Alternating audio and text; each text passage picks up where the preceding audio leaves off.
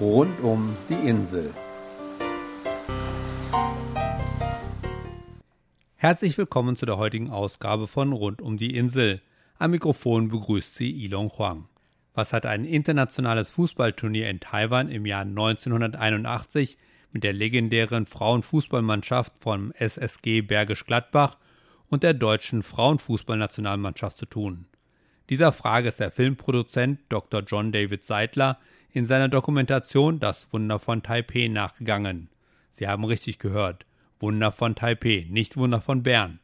Die deutsche Frauenfußballnationalmannschaft ist eine der stärksten Mannschaften der Welt, doch wie Dr. Seidler herausfand, hatte es der Frauenfußball in Deutschland lange Zeit nicht einfach. Und Taiwan hat 1981 wahrscheinlich dazu beigetragen, dass sich das zumindest etwas verbessert hat. Ich hatte die Möglichkeit zu einem Zoom-Gespräch mit Dr. Seidler und zuerst wollte ich von ihm natürlich wissen, was es mit der Geschichte von dem Wunder von Taipeh auf sich hat. Äh, das, das Wunder von Taipeh ist ja eine ähnlich wichtige Geschichte, äh, die allerdings bislang völlig vergessen und unbekannt ist oder gewesen ist in Deutschland auf der Welt. Das ist die, die Geschichte ähm, in der Zeit, bevor es eine deutsche Frauennationalmannschaft gab. So, jetzt muss ich ein bisschen ausholen. Frauenfußball war bis 1970 in Deutschland verboten.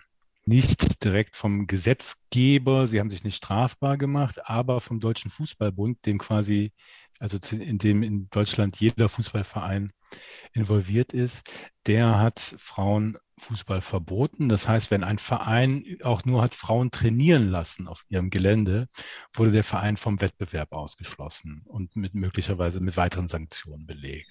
Also das ging nicht. So war die gesellschaftliche Stimmung. Fußball ist, sollte eine reine Männerdomäne sein. Das war 1955 nach dem Wunder von Bern wurde das so beschlossen. Und das hielt bis 1970, was also gefühlt gerade eben erst war, ja, dass Frauen überhaupt Fußball spielen durften. Und dann durften sie, aber wurden natürlich nicht richtig gefördert. Man wollte das auch nicht. Man konnte es nicht so richtig verhindern, aber fördern wollte man das Ganze nicht. Aber es hat sich entwickelt, weil die Frauen äh, und junge Frauen einfach mit Riesenbegeisterung diesen Sport ausgeübt haben. Und äh, so kam es, dass, dass eine Mannschaft aus der Region hier bei Köln, nämlich aus Bergisch Gladbach. Ansonsten äh, eher äh, jetzt kein, kein Ort von Weltruhm. Die entwickelte sich zu, zum Superteam der frühen Jahre Frauenfußballs in Deutschland. Und sie war sowas, also wie Bayern München heute bei den Männern ist. Also die, die haben immer alles gewonnen.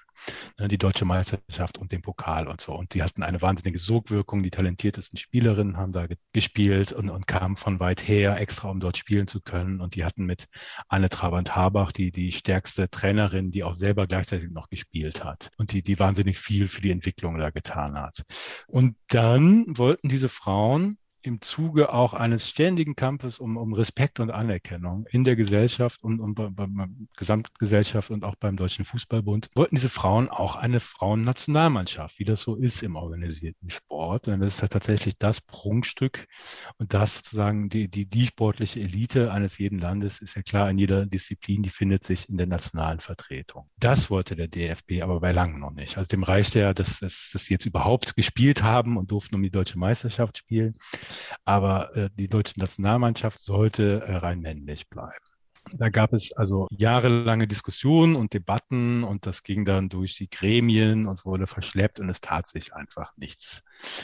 Und genau zu der Zeit hatte Taiwan die Idee, eine Frauenfußball-Weltmeisterschaft auszurichten zum zweiten Mal. Ne? Also es war die erste, war, ich glaube, 1979 schon ausgerichtet und es war ein Einladungsturnier. Das heißt, Taiwan hat Fußballnationen eingeladen, also ohne diesen Qualifikationsprozess, den man heute kennt, dieses Turnier auszuspielen in Taiwan. Und 1981 äh, erhielt dann eben auch der DFB, der Deutsche Fußballbund, die Einladung zum World Women's Invitational Tournament, so hieß das. Und der DFB war blank. Der hatte ja gar keine Frauennationalmannschaft.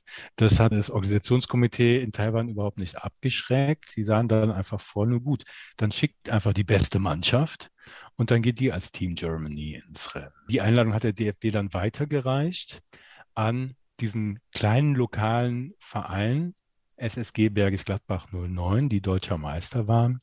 Und die haben diese Einladung dankend angenommen.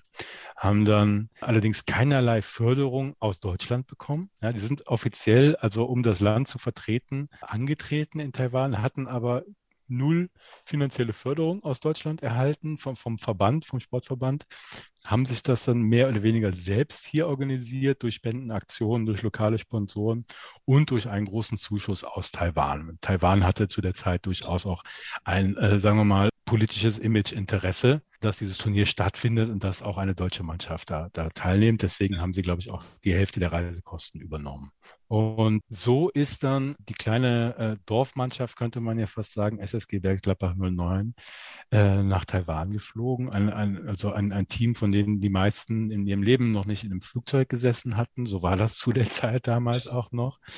Und waren völlig geplättet von den Eindrücken in Taiwan und äh, nicht zuletzt auch von den klimatischen Bedingungen, an, an die sie sich innerhalb kürzester Zeit gewöhnen mussten. Spitzensport in tropischen, subtropischen Bedingungen, äh, das, kannten die auch noch nicht. Ne? Also es ist einfach andere Luftfeuchtigkeit und andere Temperaturen im Rheinland. Und das erste Spiel, das sie gespielt haben, war ein 1 zu 1 und dann hatten sie sich aber eingefunden in dieses Turnier und sind dann zur Überraschung, vielleicht sogar ihrer selbst, äh, durch dieses Turnier marschiert und haben als Team Germany, das sie ja eigentlich gar nicht waren, aber sie sind so aufgelaufen, haben sie sämtliche Spiele innerhalb, also neun Spiele in elf Tagen, auch eine Wahnsinnsbelastung, ungeschlagen gespielt und sind am Ende äh, als Turniersieger hervorgegangen und waren quasi Weltmeister, also der Weltmeister, den es nicht geben durfte. Ja, weil sie ja.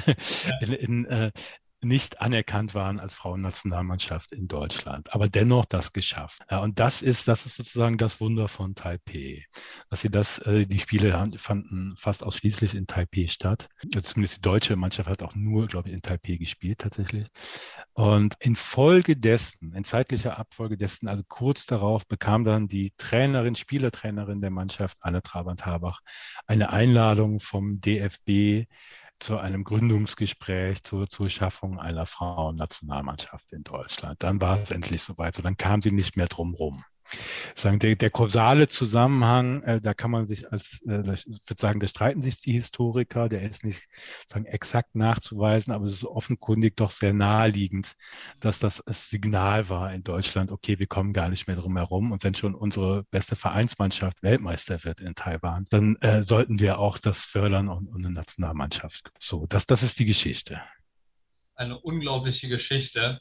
Ähm, kann, ich mir, kann ich mir gar nicht vorstellen. Also ich habe erst selbst in den letzten zehn Jahren ungefähr selber mehrmals Geschichten gehört, wie es um den Frauenfußball damals stand, als ich klein war. Ja, können wir gar nicht vorstellen. absolut, absolut unglaublich und ja eigentlich entgegen jeglichen Sportsgeist. Es gehört ja dazu eigentlich zu jedem Fall, also Sportlichkeit und also das sind ja bestimmte Werte, die, ob das Basketball ist oder Handball oder Fußball, äh, die gehören auch zu so einem Sport dazu. Und da gehört nie, nie, nie, nie, nie, ganz sicherlich nicht dazu, dass man Mädchen und Frauen aber bitte ausgrenzt. Ja. Ja, also das ist äh, äh wirklich vollkommener Humbug.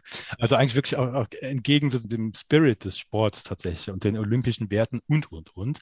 Und das war in Deutschland, äh, glaube ich, besonders schwer, weil der Fußball schon, der männliche Fußball hatte einfach so dominiert und, und stand schon so im Vordergrund und war für die Identität der Deutschen ja auch so wichtig, dass sie irgendwie nach dem Zweiten Weltkrieg dann, huhu, wir sind wieder wer, dass sie dann Weltmeister wurden mit dem Wunder von Bern. Und das, das, irgendwie war das insbesondere aber die männliche deutsche Identität, die, die, die vom Fußball lebt. Und das ist bis heute so in Teilen, so dass es eigentlich immer noch ein Prozess auch dahin zu kommen, Frauenfußball so zu akzeptieren wie Herrenfußball. Aber es sind natürlich immer noch Welten dazwischen. Sagt Dr. John David Seidler, Produzent der Dokumentation Das Wunder von Taipei. Weiter geht es in der nächsten Woche, wenn Dr. Seidler darüber erzählt, wie er überhaupt auf diese Geschichte gestoßen ist und wie er sowohl mit deutschen als auch taiwanischen Involvierten aus dieser Zeit Kontakt aufnahm. Und damit verabschiede ich mich. Am Mikrofon war Ilon Huang. Vielen Dank fürs Zuhören.